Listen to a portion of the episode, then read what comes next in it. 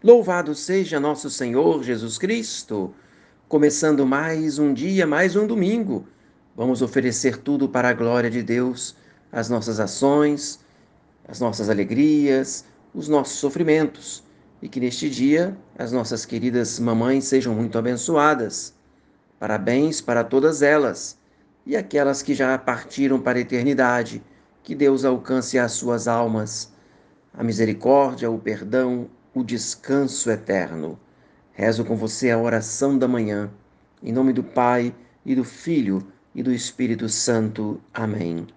Senhor Deus onipotente que me fizestes chegar ao princípio deste dia, salvai-me hoje com o vosso poder, a fim de que não venha a cair em algum pecado, mas sempre com as minhas palavras, pensamentos e ações, procure fazer a vossa santíssima vontade Amabilíssimo Senhor meu Jesus Cristo, que com tanta bondade dia e noite estás oculto no adorável sacramento do altar, velando por mim e aplacando a divina justiça, irritada pelas minhas culpas.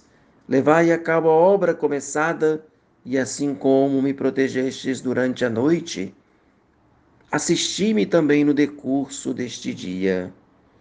Que seja mais neste dia todo louvor a Maria Maria, minha boa mãe, livrai-me neste dia do pecado mortal. Pela vossa pura e imaculada conceição, ó Maria, purificai meu corpo, santificai a minha alma.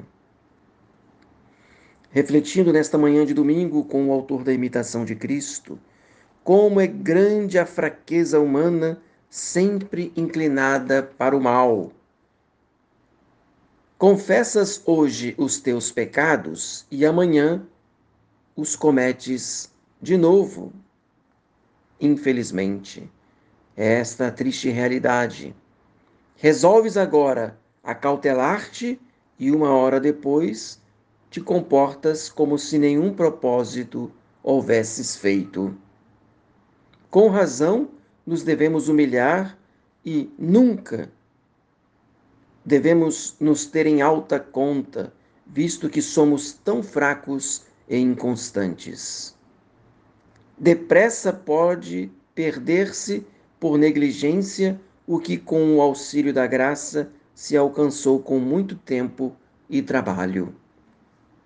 Se não houver humildade, vigilância, reconhecimento de que Deus é que faz a sua obra, nós caímos e assim nos humilhamos, porque confiamos em nossas forças. A graça atua, nos ajuda e às vezes um tempo de perseverança nos é concedido depois de muitas lutas e trabalhos. Mas se tivermos negligência e se não vigiarmos, tudo podemos perder, justamente por causa da nossa presunção. Que será de nós no fim, se tão cedo ficamos tíbios? Ai de nós, se queremos procurar repouso, como se já, como se já estivéssemos em paz e, e como se já estivéssemos em tranquilidade, quando ainda não aparece em nossa vida sinal de verdadeira santidade. Nunca teremos de fato a paz perfeita se não alcançarmos a santidade. Por isso, é um trabalho árduo que dura a vida inteira. E é claro, só no céu teremos a paz plena que os santos obtêm na visão beatífica.